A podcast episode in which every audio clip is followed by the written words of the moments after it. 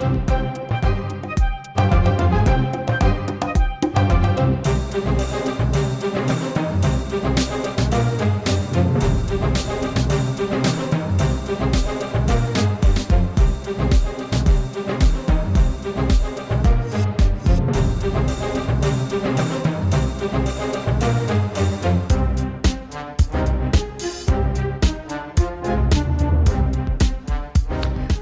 días, buenas tardes y buenas noches a toda la audiencia que nos escucha tanto desde esta parte del Atlántico como la que nos escucha desde América.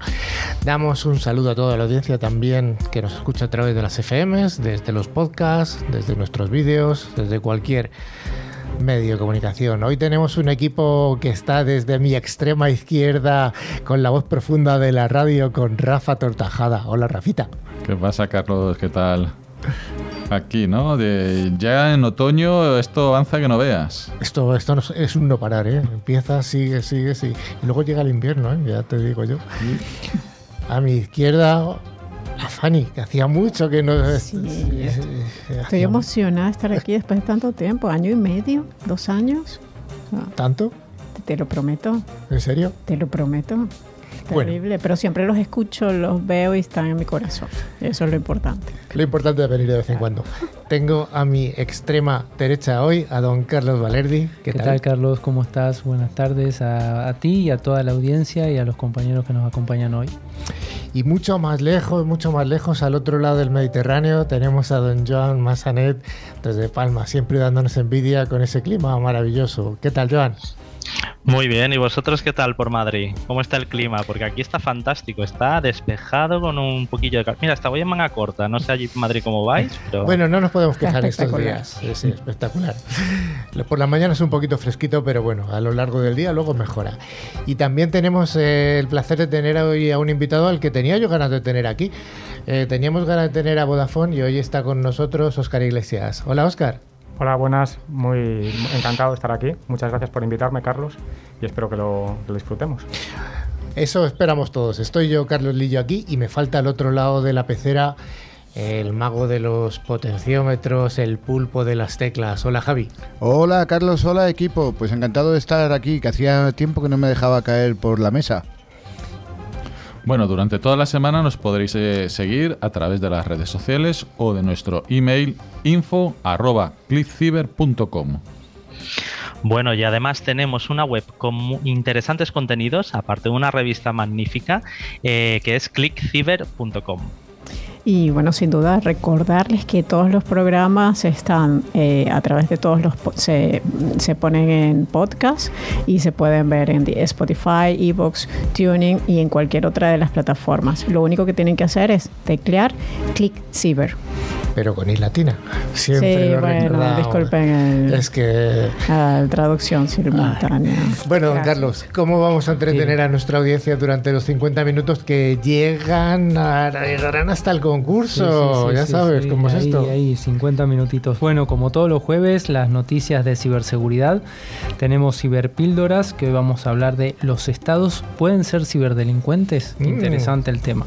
Un monográfico sobre anatomía de la caída mundial de Facebook que ya sabemos lo que fue, y el invitado de hoy, como mencionabas, Oscar Iglesias de Vodafone.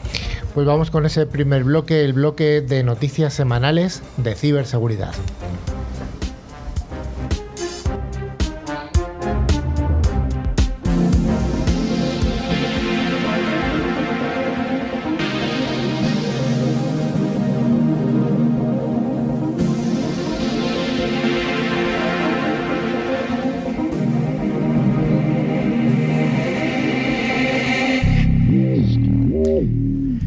Cada semana, Netscope, solución líder en protección de entornos cloud, nos trae las noticias más jugosas y arrancamos con una noticia militar americana.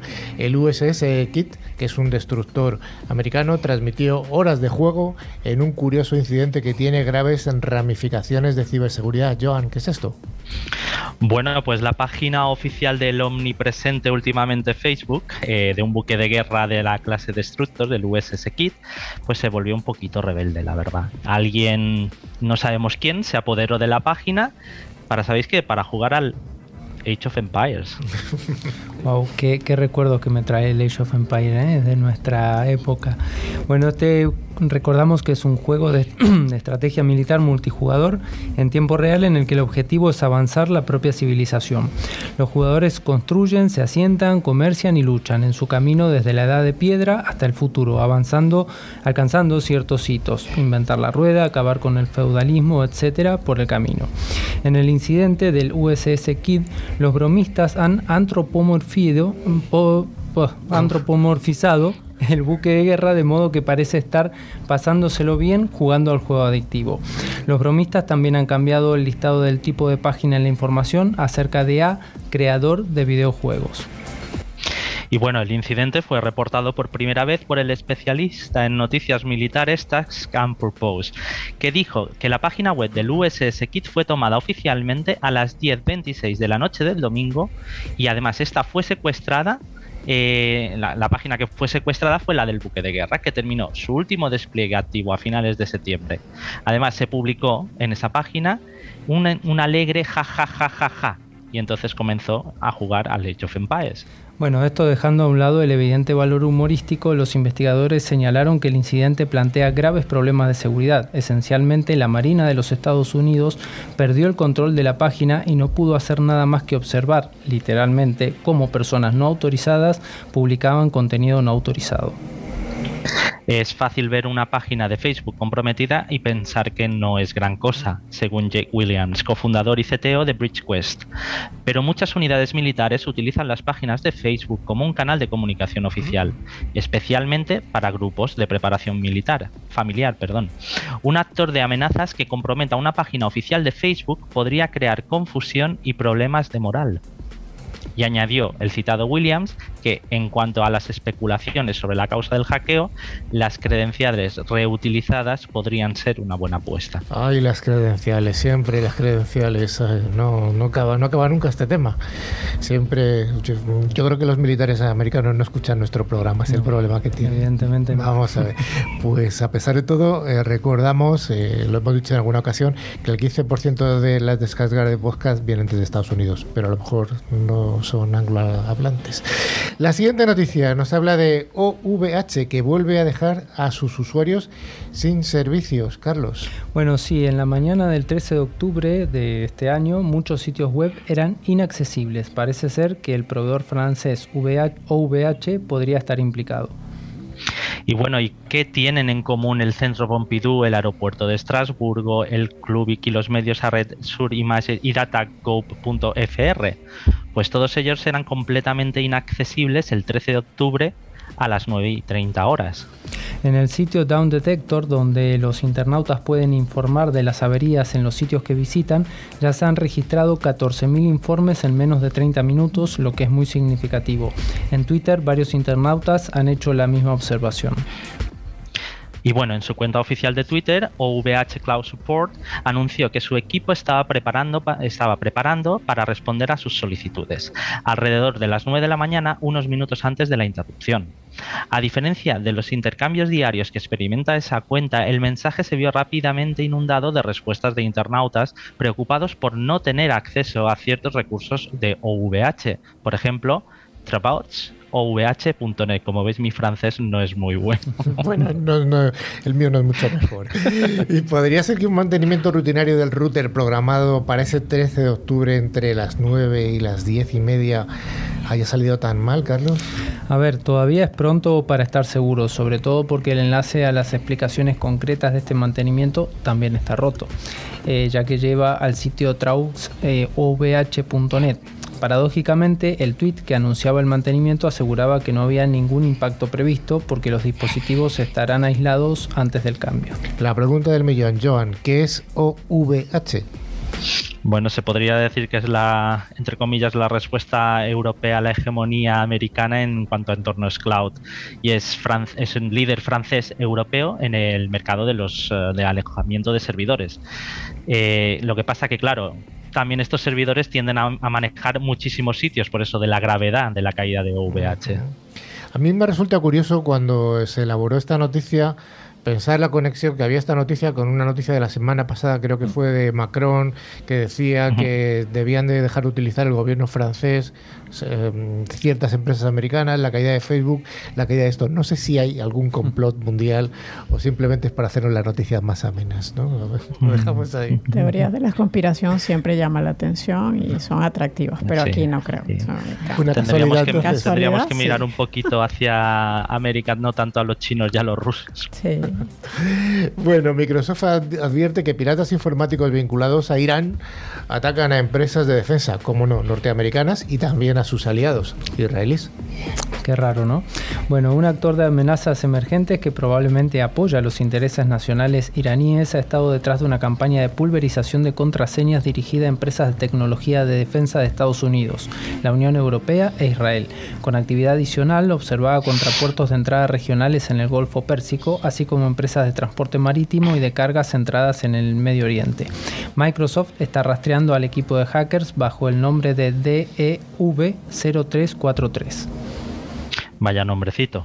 Eh, las intrusiones que se observaron por primera vez a finales de julio de 2021 se cree que han tenido como objetivo más de 250 clientes de Office 365, de los cuales menos de 20 fueron comprometidos con éxito después de un ataque de pulverización de contraseñas, un tipo de ataque de fuerza bruta en el que la misma contraseña se repite con diferentes nombres de usuario para iniciar sesión en una aplicación o en una red en un esfuerzo para evitar el bloqueo de cuentas. Los indicios hasta el momento aluden a la posibilidad de que la actividad forme parte de una campaña de robo de propiedad intelectual dirigida a socios gubernamentales que producen radares de grado militar, tecnología de drones, sistemas de satélite y sistemas de comunicación de respuesta a emergencias, con el probable objetivo de robar imágenes de satélites comerciales e información de propiedad. Bueno, la conexión iraní de DEV 0343 se basa en la evidencia de un amplio cruce de objetivos geográficos y sectoriales con actores iraníes y la alineación de técnicas y objetivos con otro grado originario de Irán, dijeron los investigadores del Centro de Inteligencia de Amenazas de Microsoft y de la Unidad de Seguridad Digital. Los sprays de contraseña emulan los navegadores Firefox y Google Chrome y se apoyan en una serie de direcciones IP proxy Tor únicas utilizadas expresamente para ofuscar su infraestructura operativa. Tras señalar que los ataques alcanzaron su punto álgido entre el domingo y el jueves de 7.30 a 20.30 hora de Irán, es decir, de 4 a 5 UTC, Microsoft dijo que se atacó a entre docenas y cientos de cuentas dentro de una entidad dependiendo de su tamaño. Bueno, y según los investigadores, obtener acceso a las imágenes de los satélites comerciales y a los planes y registros de envío de la propiedad podría ayudar a Irán a compensar su programa de satélites en desarrollo. Dado los pasados ataques cibernéticos y militares de Irán contra objetivos marítimos y de transporte, Microsoft cree que esta actividad aumenta el riesgo para las empresas en estos sectores. Bueno, pues la siguiente noticia nos trae, nos viene de Europa, de Ucrania ese país que está entre la Unión Europea y, Rusia, y ya que nos dice que este país, eh, Ucrania, ha detenido al operador de una red de bot, de DDoS, de ataques de denegación de servicio distribuido, con hasta 100.000 dispositivos que habían sido comprometidos. Carlos. Sí, las autoridades ucranianas revelaron el lunes la detención de un pirata informático responsable de la creación y gestión de una potente red de bots, compuesta por más de 100.000 dispositivos esclavizados que se utilizaba para realizar ataques de denegación de servicio distribuido, lo que se conoce como DDoS, y de spam en nombres de clientes de pago. El individuo anónimo de la región impronunciable Ivano-Frankivsk del país también habría aprovechado la red automatizada para detectar vulnerabilidades en los sitios web y entrar en ellos, así como para realizar ataques de fuerza bruta con el fin de adivinar las contraseñas de correo electrónico. La agencia policial ucraniana dijo que realizó una redada en la residencia del sospechoso y se incautó de su equipo informático como prueba de actividad ilegal. Bueno, al parecer buscaba clientes en los foros cerrados y en los chats de Telegram y los pagos se realizaban a través de sistemas de pago electrónico bloqueados, dijo el Servicio de Seguridad de Ucrania, el SSU, en un comunicado. Los pagos se facilitaban a través de WebMoney, una plataforma rusa de transferencia de dineros prohibida en Ucrania. Y bueno, parece ser que cometió un error bastante infantil, por decirlo de alguna manera, porque el actor registró eh, en la cuenta de WebMoney, eh, su cuenta lo que utilizó fue realmente su correo legítimo, lo que permitió a los funcionarios dar con su paradero. Bueno, este acontecimiento se produce semanas después de que la empresa rusa de ciberseguridad Rostelecom Solar, filial del operador de telecomunicaciones Rostelecom, revelara a finales del mes pasado que había eliminado una parte de la red de bots de DOS Meris que se sabe que ha cooptado unos 250.000 hosts en su red y al interceptar y analizar los comandos utilizados para controlar los dispositivos infectados, la compañía dijo que fue capaz de detectar 45.000 dispositivos de red, identificar su ubicación geográfica y así aislarlos de la red de bots. Más del 20% de los dispositivos atacados se encuentran en Brasil, seguido de Ucrania, Indonesia, Polonia e India. Todos llevamos en nuestro móvil, mejor dicho, en nuestro bolsillo un móvil, un dispositivo móvil, y ese dispositivo móvil es, eh, no hay que olvidar que es una especie de ordenador, un ordenador muy potente que va en nuestro bolsillo 24 horas al día, eh, nos acostamos con él ahí en la mesilla por si tenemos una llamada de emergencia, un WhatsApp de emergencia, que alguien nos envíe un meme o cualquier otro tipo de cosas. Bueno, hay que tener en cuenta que el 41% de los ciberataques a empresas de España se han producido a través de estos dispositivos móviles. Es decir, es algo importante, ¿no, Joan? Sí, muy delicado además. Eh, España se sitúa por detrás de la media europea, donde el 48% de los ciberataques corporativos llegan a través de dispositivos móviles y según datos de Hiscox, el 28% de los ciberataques a empresas se producen a través del phishing o spoofing a empleados. La importancia de un buen MDM. Eh, pensemos que el crecimiento de los teléfonos móviles sigue siendo imparable en todo el mundo. Los móviles ya, se ya han desplazado a los ordenadores como el dispositivo favorito para navegar por Internet y son una herramienta de trabajo indispensable, lo que ha provocado que se hayan convertido en un objetivo prioritario para los cibercriminales, cuando ponen a las empresas en el punto de mira. Bueno, concretamente un 41% de los ciberataques a empresas españolas se producen ya a través del teléfono móvil, ya sean teléfonos corporativos, un 22%, teléfonos móviles personales usados para trabajar, un 19%. No obstante, a pesar de estas cifras, España está mejor posicionada en seguridad de dispositivos móviles que el resto de Europa, donde un 26% de los ataques corporativos se produce a través de móviles de empresa y un 22% a través de los personales, según los datos de informe de Hiscox. Y bueno, debido a la COVID-19, el aumento de trabajadores en remoto se ha incrementado un 46% de media. Y esto ha ido acompañado de un mayor uso de los teléfonos móviles para asuntos laborales y de una mayor preocupación por parte de las empresas. Un 58% de ellas se sienten más vulnerables frente a los ciberataques al tener a sus empleados a distancia y ya están tomando medidas, destinando el 56% de su presupuesto de TI a implementar sistemas para detectar conexiones y dispositivos no autorizados. Carlos y Joan, ¿podéis darnos de forma muy esquemática algunos consejos para evitar este tipo de ciberataques a los dispositivos móviles? Sí, por supuesto, Carlos, como hacemos siempre. A ver, dispositivo siempre actualizado y sin rutear, por favor. El 57% de los dispositivos Android y el 20% de los dispositivos de Apple no tienen instalada la última actualización de su sistema operativo. ¿Alguna más, Joan? Sí, hay que gestionar las aplicaciones y los permisos, es muy importante. Los usuarios eh, descargan muchas veces, muchas veces aplicaciones y empiezan a dar sí, sí, sí, sí a todos los permisos que esta aplicación les solicita. Por tanto, eso puede ser una brecha de seguridad bastante importante.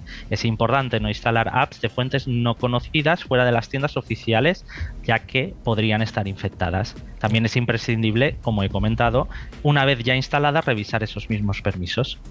Otra cosa importante también tener siempre una copia de seguridad de los datos del teléfono móvil, asegurarse de que esté configurada, de que se haga copia de seguridad todos los días y demás. Bueno, tendríamos que también separar lo profesional de lo personal. Es decir, eh, mm, yo precisamente lo que tengo es tener un móvil para cada cosa, pero bueno, entiendo que haya gente que no pueda y lo que nos permite muchos, sobre todo los móviles Android, es tener un perfil de trabajo y un perfil personal. Otra cosa importante es respetar los canales corporativos y vigilar las videollamadas. Tengamos en cuenta que si estamos en una videollamada con nuestro teléfono personal, con un amigo, con alguien, eh, o bien a través del, ordenador, podemos estar mostrando información de la empresa que se podría de luego filtrar como imágenes en redes sociales o en, o en la deep web. Y bueno, lo de siempre, utilizar contraseñas seguras. Ese es el principio de todo, de toda securización de un dispositivo o cuenta evitar las conexiones a las redes públicas de hoteles, aeropuertos, heladería, el restaurante de moda, siempre. Y si, es si no es posible evitarlo, por lo menos eh, tener una VPN en el móvil para poder, aunque sea, securizar ese tipo de conexiones. Y bueno, ya por último, evidentemente, pues tener un antivirus de confianza y eso sí, siempre, y siempre lo decimos en el programa, de pago, siempre. Bueno, y si alguien no tiene ese antivirus de pago, que espere al final del programa, que va a poder concursar y ganarse uno de bastante calidad. Y ya vamos a acabar con una noticia que nos hacemos eco de una recomendación extra, a lo ya comentado, por parte de la Guardia Civil que nos insta a marcar el asterisco almohadilla 06 almohadilla en nuestro móvil y anotar el número que aparece ahí. Carlos, ¿qué es esto de asterisco almohadilla 06 almohadilla? Bueno, te cuento, Carlos. La Guardia Civil ha recomendado a los ciudadanos a través de Twitter que marquen en sus teléfonos móviles esta serie de asterisco almohadilla 06 almohadilla. Haciendo esto, ¿qué va, ¿qué va a ocurrir? Aparecerá en la pantalla un código que es el llamado email y que el usuario debe anotar y guardar en un lugar seguro. ¿sí? Y bueno, ¿y cuál es el motivo? Pues la Benemérita señala que en caso de robo, la operadora podrá bloquear el terminal gracias a ese código. La Policía Nacional ya ha hecho ese mismo aviso en otras ocasiones y ha explicado que en caso de pérdida o sustracción será necesario para la denuncia. El código email que se, que se denomina se puede salvar a los usuarios de un buen aprieto. Es una serie de números que son muy importantes para que en caso de robo del dispositivo tu operadora pueda bloquear el terminal y no pueda ser utilizado por los ciberdelincuentes. Además, es necesario aportarlo a la hora de denunciar la pérdida del dispositivo también. Bueno, y normalmente ese código suele venir en la caja del propio móvil o incluso en el mismo aparato.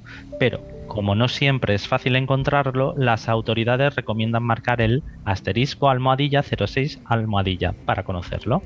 Es un código muy sencillo y es una recomendación muy básica.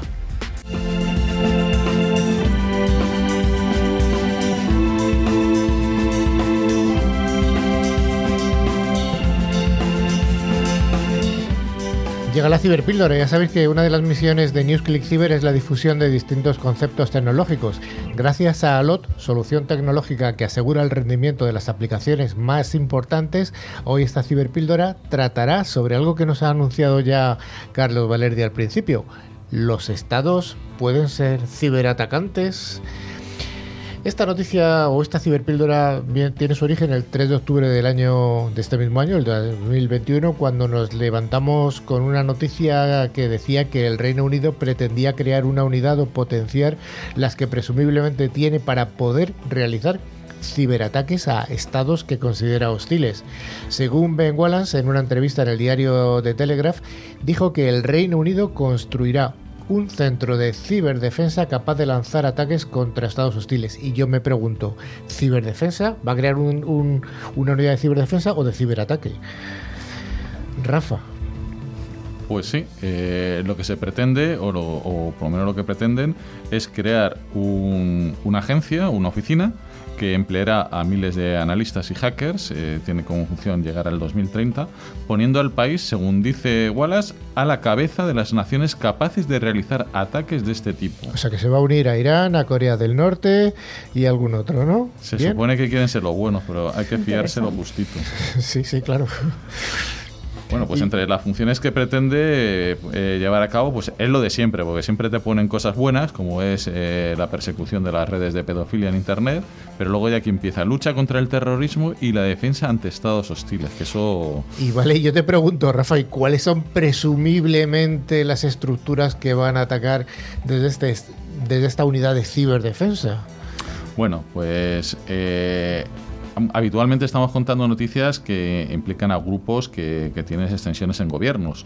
Para legitimar esta nueva organización, el gobierno británico recuerda el ataque al sistema de salud, al, NH, que, al NHS, que contamos eh, eh, hace unos meses, perpetrado usando WannaCry y se cree que presuntamente fue Corea del Norte. Ya, pero ¿qué hay detrás de todo esto? ¿Un Estado puede atacar a otro usando un ciberataque? Esto un Bueno. poquito así, ¿no? Sí, pero bueno, esto tampoco es nuevo. Eh, te- tenemos que volver un poquito atrás, hace 11 añitos nada más, con un ataque perpetrado contra, se supone, por las agencias, eh, con colaboración de las agencias israelitas y estadounidenses, contra las centrales nucleares de Irán, que usaron un malware llamado Stuxnet, que eso es muy conocido en el mundo de la... De, en, el, en el mus- mundo nuestro de la seguridad. Sí, además, alguna vez hemos dedicado algún Sí. programa a a contarlo en detalles. ¿no? Sí, además este año pues se han producido varios ataques, así eh, podemos recordar solo unos, unos poquitos, como son el ataque que hubo contra Microsoft, que afectó a unas 25.000 personas y 60 60.000 empresas. También ataques pues contra lo que llamamos la cadena de suministro, que fue contra Sambas y, y Casella que lo que se hizo fue implantar un software y luego distribuirlo, que eso fue eso es genial, y que se, y que se piensa que detrás hay estados, eh, estado-nación, y los expertos en este caso están apuntando a Rusia. ¿Y qué me cuentas del famoso ataque a Colonial, Rafa?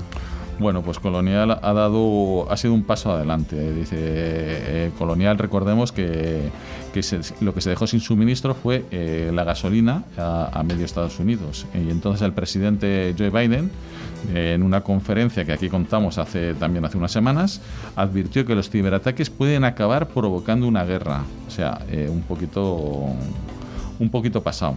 Eh, recordemos también que hubo denuncias de hackeo en las anteriores elecciones de, en USA y que los demócratas, como perdieron, achacaron a Rusia. Bueno, pues esto que, estamos contando, hay distintos eh, informes, como el Data Breach Investigation Report de Verizon, en el que dice que los ciberataques promovidos por estados han pasado del 12% al 23% en este año. El total de las violaciones analizadas durante el último año, cosa que confirma también otra asociación, la sueca para una asociación sueca de la industria y seguridad y defensa, que confirma que las actividades de ciber- ciberespionaje suponen ya el 25% de todas las infracciones detectadas. O sea, si no me equivoco, una de, cua- de cada cuatro ciberataques que se reciben en el mundo, según estas, estos informes, se Sí. producen por estados. Esto Exacto. Me parece tremendo. Oye, y como todo negocio, también habrá empresas privadas que ofrecen estos, vamos a ponerlo entre comillas, servicios, ¿no?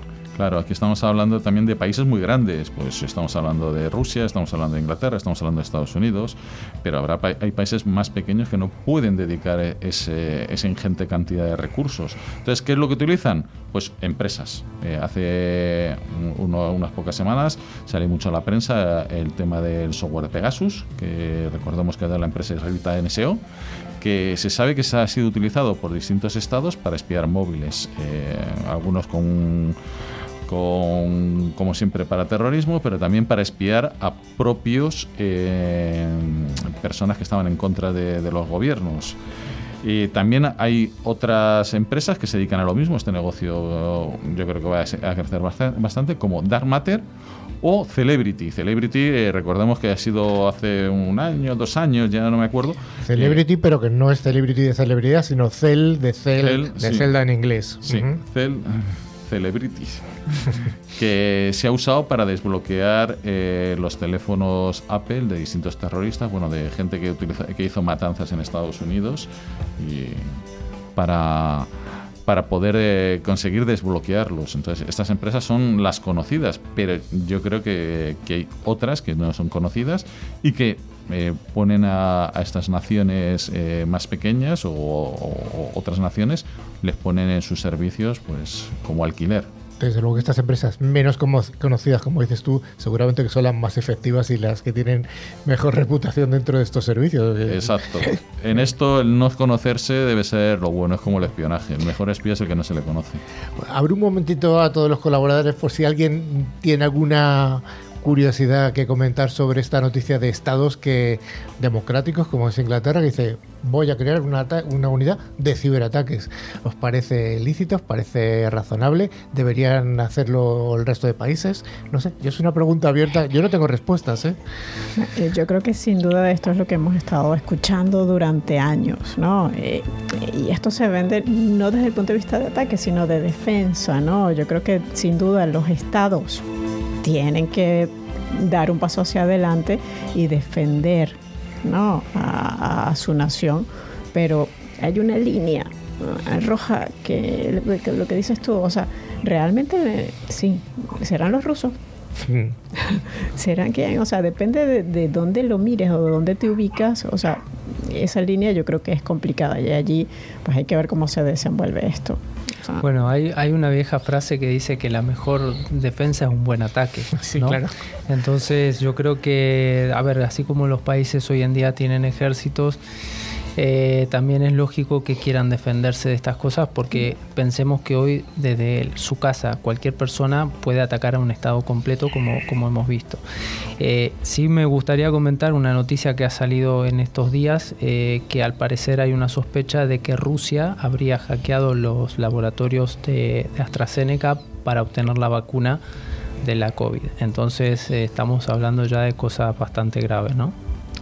Yo creo, yo creo, Carlos, si me permites, que el gran problema de todo esto es en base, es, es ya el concepto que tenemos los humanos de, de ter- territorialidad, ya lo hemos ya lo hemos llevado a, a- a la ciberterritorialidad, si lo quieres decir. Es decir, creemos que estamos eh, que, que tenemos que pelear por algo que realmente no existe, porque al final vivimos todos en un mismo mundo y todo lo que haga una persona en un sitio afecta a muchas otras en otro.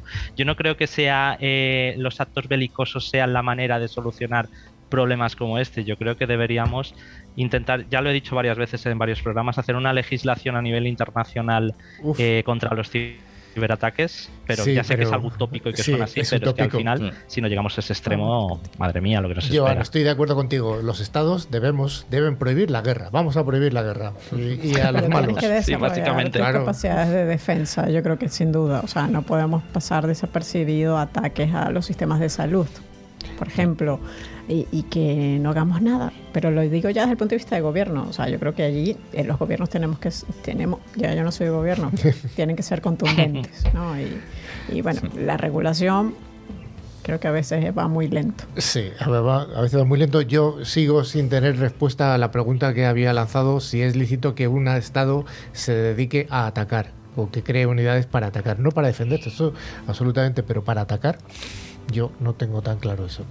Porque al final vamos a acabar hablando de hoy el ataque lo han producido los rusos, hoy los iraníes y hoy los ingleses. Sí, ¿Y dónde pones la línea? Que es lo que decía Fanny. Eh, La línea es, y si hay un proceso industrial que quieres, que, que dices que, que puede pararte, no sé, tu, tu estado, que no, no, no, vas a, no va a evolucionar mi tecnología, mm, la robo en otro, la- le hago un ataque, ¿dónde se va a poner la frontera? No sé, muy- eh, yo lo veo muy difícil, muy difícil. Al final es eso, pues no hay regulación y no lo va a haber, por Naciones Unidas pues tampoco. Yo opino, No sirve Carlos, para nada. Lo que quizás habría que valorar realmente es la legitimidad de ese ataque, cuestionarse eso realmente. Porque sea a nivel físico con tropas o a nivel ciberseguridad, el tema es, oye, ¿esto es lícito hacerlo o no? Habrá que ver caso a caso. Claro. ¿Y quién es el que vigila al que vigila? Lo dejamos ahí. Interesante.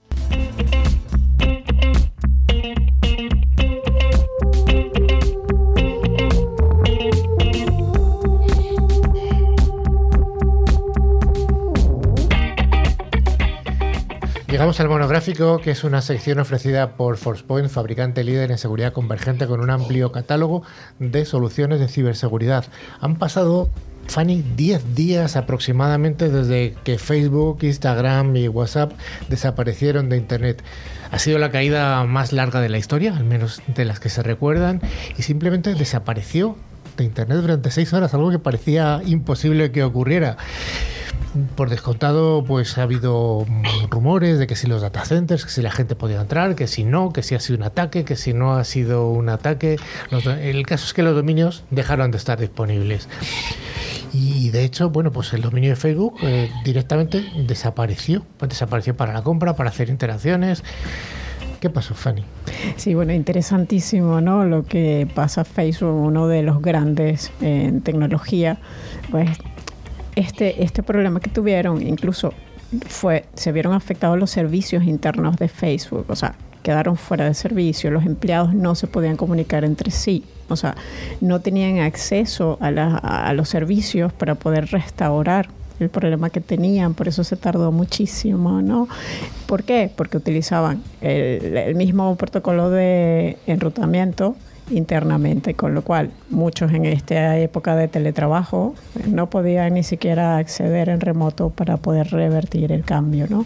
Eh, y eso, en definitiva, eh, fue un problema bastante complejo. Pero además hubo algún acontecimiento que ocurrió concurrentemente en, la, en, la, en, el mismo espacio temporal, ¿no? Sí, ahí volvemos a estas teorías de conspiración, ¿no? Es importante destacar que horas antes de esta gran caída eh, salió a la luz pública una entrevista de una ex empleada que denunciaba a la compañía afirmando que sus productos pues estaban causando daños masivos a la población y que tenía estudios que decían y avalaban que ellos priorizaban sus ganancias económicas ante lo que sería la seguridad de, pública de, de, todos los Estados Unidos.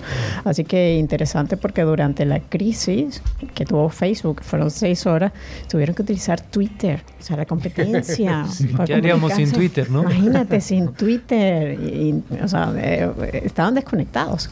Entonces, ahí iban compartiendo, ¿no? Eh, cuál era su visión externa que iban realizando Carlos, a empresas que en esas, en esas seis horas, empresas que monitorizaban Internet estaban identificando qué era lo que posiblemente había sucedido en, en Facebook, ¿no? Uh -huh. Con lo cual eso lo vamos a ver más adelante. Oye, ¿qué vieron esas empresas que monitorizaban, que monitorizan la red? ¿Qué sí. es lo que detectaron? Bueno, Kentic ya, ya sin ni siquiera Facebook haberse pronunciado, pues ya habían sacado un comunicado en, que de, en el que decían que la monitorización de Internet que hacen desde, desde San Francisco, decían que alguien en Facebook había realizado algún cambio en los registros de BGP que simplemente hizo que desapareciera de las rutas, ¿no? Para poder llegar a los servicios de, de Facebook.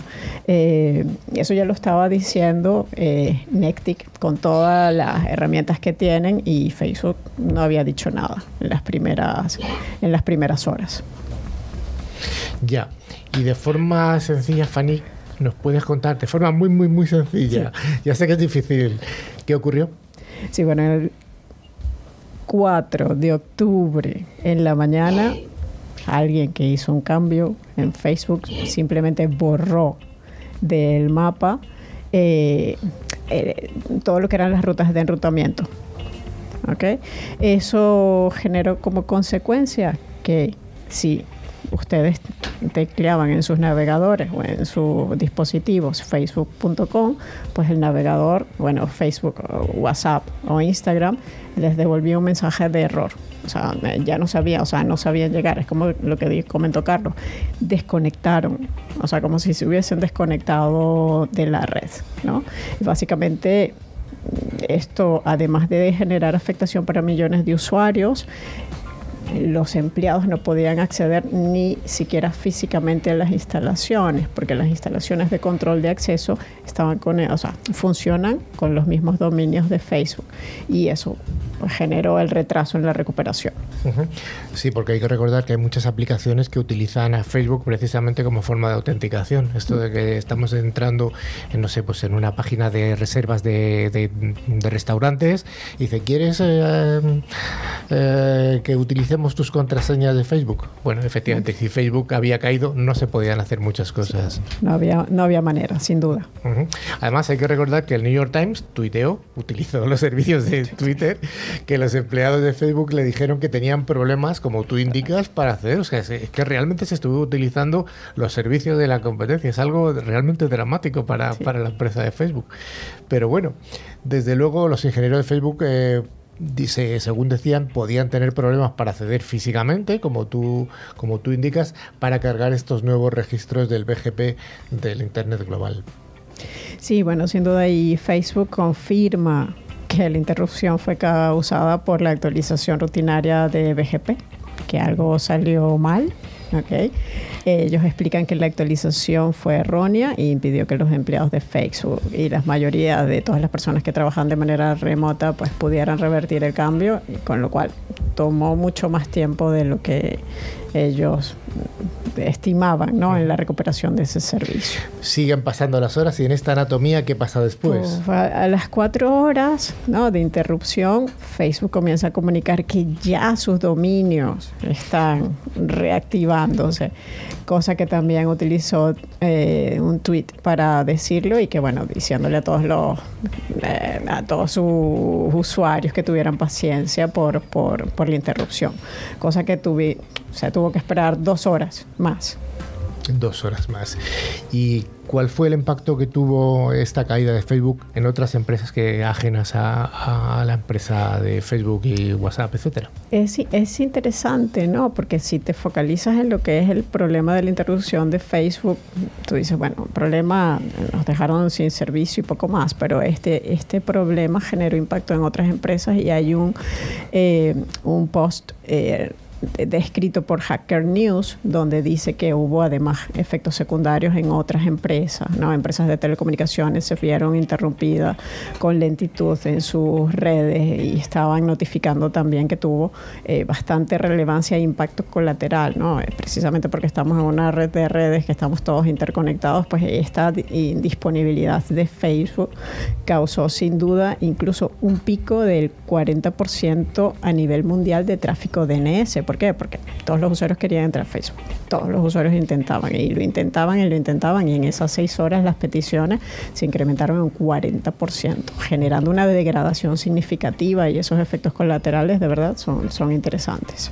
Sí, yo de, de, el día siguiente estuve hablando con un responsable de un operador español y me confirmaba, creo que era como que se había multiplicado el tráfico de los SMS por 14 o sea, el tráfico anterior multiplicado por 14.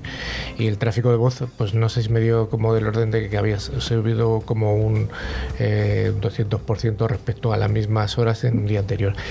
Oye, mmm, Fanny, eh, respecto a Facebook, centrándonos en ellos, ¿me podría decir cuál es el impacto negativo que ha tenido para ellos directamente?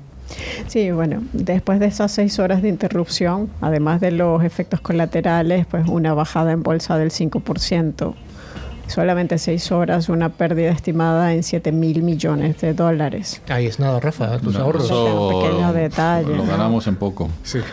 Y bueno, lo que ya hablábamos, el incremento de las peticiones DNS que generaron pues afectación en otras empresas, sin dudas, pues em- empresas que viven de estos servicios, pues eso no se puede cuantificar.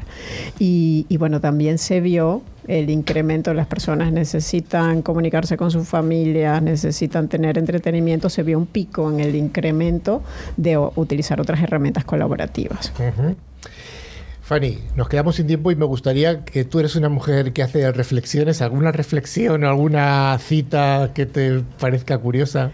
Bueno, lo único que digo es que cuando uno está ante este tipo de problemas es una reflexión de cara a nuestras empresas, nuestras organizaciones y nuestro rol, ¿no? Es, ¿realmente estamos preparados para enfrentar algo como esto?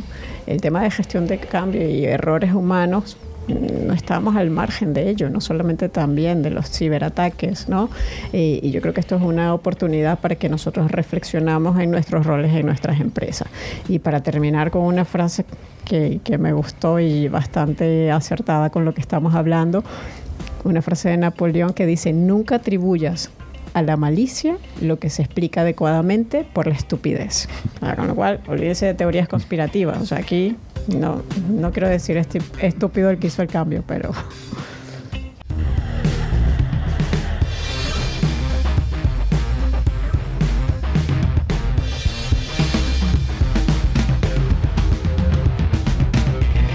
Como anunciábamos al principio del programa, tenemos el placer de tener hoy a un, a un gran operador de telecomunicaciones. Estamos hablando de Vodafone y está con nosotros presente Oscar Iglesias. Oscar, bienvenido otra vez. ¿Cuál es tu papel dentro de Vodafone? Muchas gracias, Carlos. Bueno, pues yo soy uno de los responsables del portfolio de ciberseguridad dentro de la unidad de negocio empresas. Vale, Vodafone ha, ha estado aquí algún otro operador ya hace tiempo, pero hasta ahora realmente, bueno, no os habíamos tenido en el radar como un actor relevante dentro de la ciberseguridad. Eh, Vodafone, por supuesto, es un operador muy conocido, presente en multitud de países. No vamos a dar ninguna cifra de Vodafone porque son todas súper conocidas.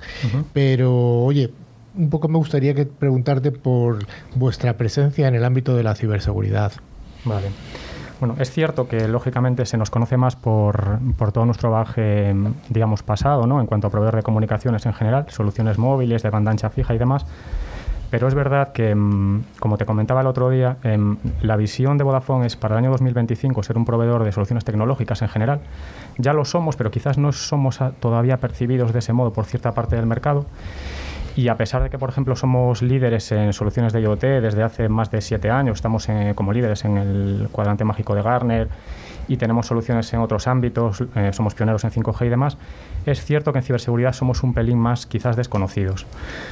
Nosotros llevamos trabajando ya en, soluciones mm, de portfolio de ciberseguridad mm, unos cuantos años, pero es verdad que hemos puesto sobre todo el foco en los últimos dos, tres años en robustecer sobre todo esta parte e intentar un poco hacer catch-up y ponernos a la altura de, nuestra competencia. Mm, no hace falta que diga nombres, ¿vale?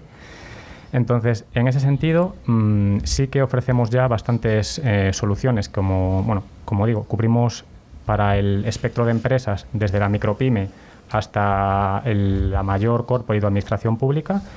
Y tenemos soluciones desde muy simples, transversales, como puede ser un antivirus que te cubra el endpoint, em, solución de email seguro, eh, soluciones de software as a service securizadas o un XDR, más o menos sencillo, hasta eh, servicios gestionados eh, que se pueden prestar a una gran empresa como puede ser un SOC, por ejemplo.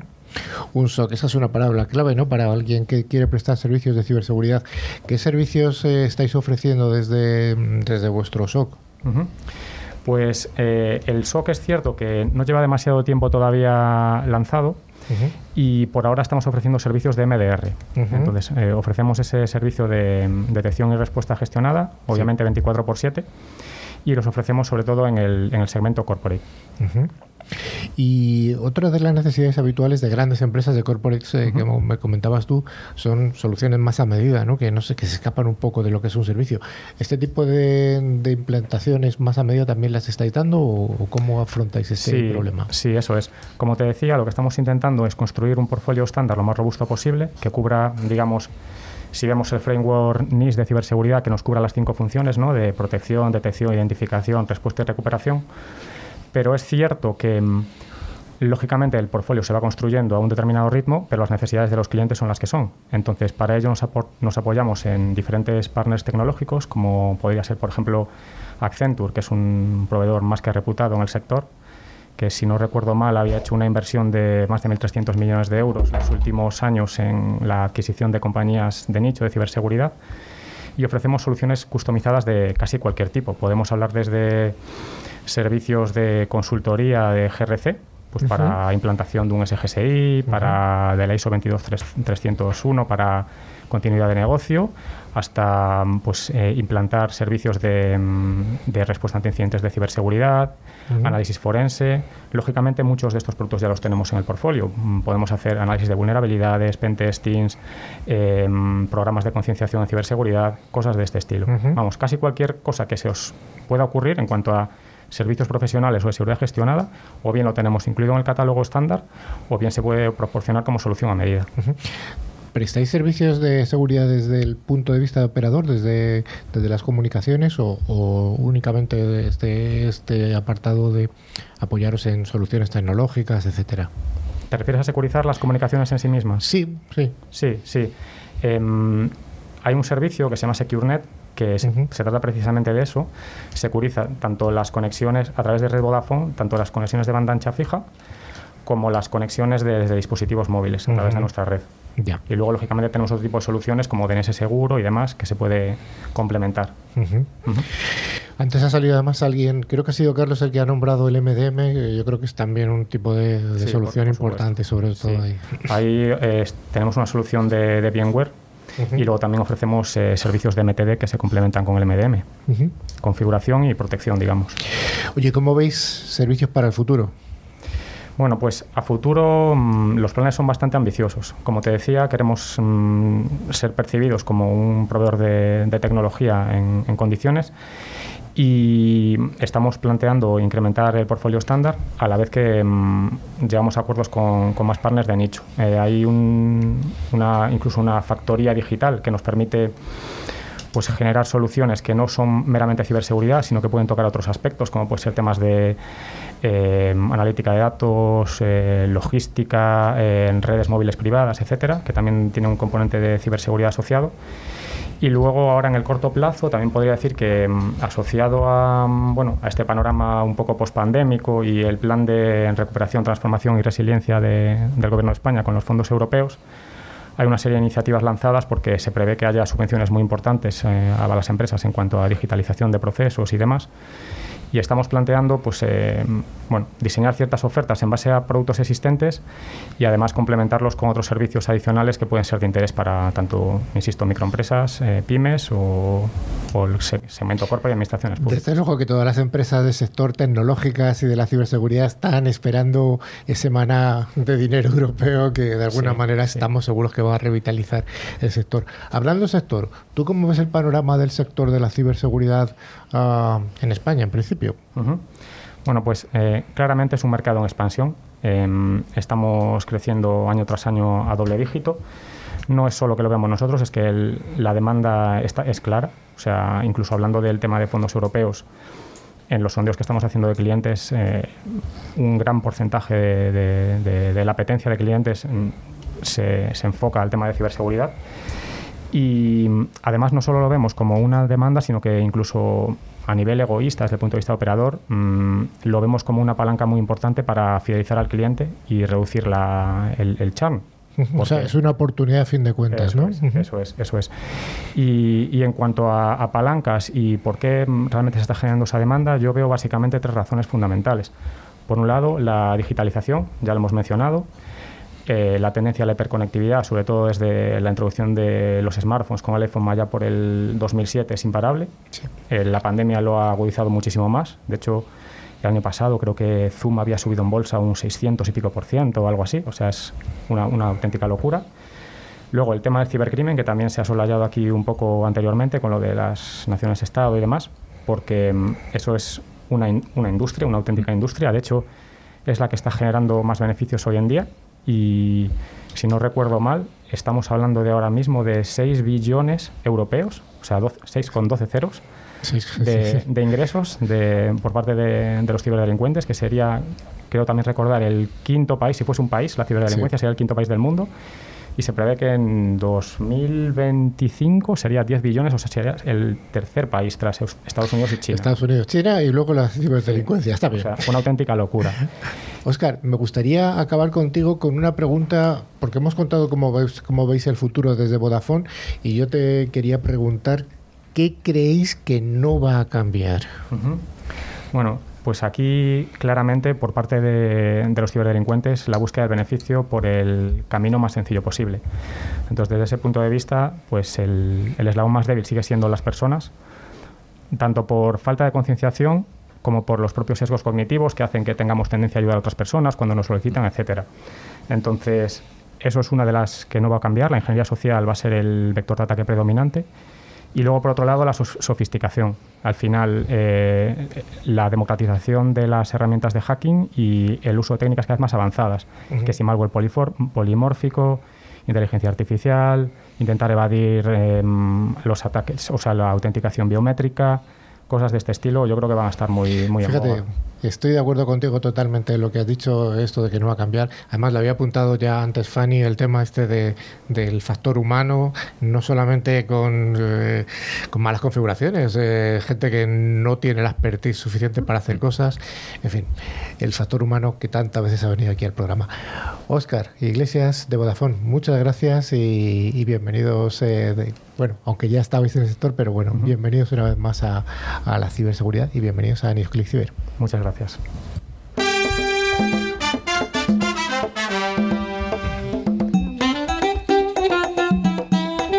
Ya llega, ya llega el momento. Ansiosos. Pues recordamos que gracias a Tren Micro, cada semana hacemos un regalo que son dos licencias anuales, cada una válida para tres dispositivos y para un año. Un importante regalo y solo hay que responder a una pregunta. Pero, ¿tenemos ganadores de la semana pasada? Sí, así es, Carlos. Tenemos dos. Eh, Karina Gouveia de Londres, uh -huh. que nos escucha desde allí, y José María Domínguez de Madrid. Recuerdo solamente una cosa, que aunque nos pongáis el pueblo o la, la localidad desde, que, desde la que concursáis, solamente damos la provincia, no damos nada más. Y la pregunta para la semana próxima, ¿alguien? ¿Quién se Fácil, atreve? Fácil, fácil. Fácil, Fanny. ¿Qué pasó en Facebook? Pero la tienen que redactar, la- es una redacción o sea, completa. Dos folios. Un monográfico. Un monográfico de... Bueno, con una pequeña frase nos vale. Y Karina, enhorabuena si estás escuchando. Te conozco. Bueno, Ah, ¿no? para participar, enviarnos un mail a info.clickciber indicando eh, perdón, indicando nombre y localidad de la que nos seguís. Bueno, pero antes de despedirnos, os recordamos que podéis seguirnos a través de nuestras redes sociales en Twitter, LinkedIn o Facebook. A través también de nuestra web clickciber.com se puede acceder a nuestra revista digital, que está muy interesante, ver las fotos y otros contenidos de interés. Y bueno, finalmente os recordamos que a través de todas las plataformas de podcast podéis escuchar los programas anteriores que están disponibles en iBots, Spotify, TuneIn, buscando la palabra clave ClickCiber con i, y latina. La revista, que esta semana eh, hemos eh, liberado el PDF. Siempre sacamos la revista y luego al cabo de las tres o cuatro semanas es cuando se libera el PDF. El PDF lo des- podéis descargar de forma completa, absolutamente gratuita, desde nuestra web, clickciber.com. Hasta la semana que viene. Adiós, Carlos. Hasta luego, Carlos y equipo. Joan, adiós, adiós. Hasta luego. Rafa. Venga, hasta la próxima semana. Fanny, tienes que Gracias. venir antes. No Lo me vale dentro de un año. Lo prometo. Vale. Me encanta estar aquí siempre. Un abrazo. Muchas gracias, Oscar. A vosotros. Chao, chao.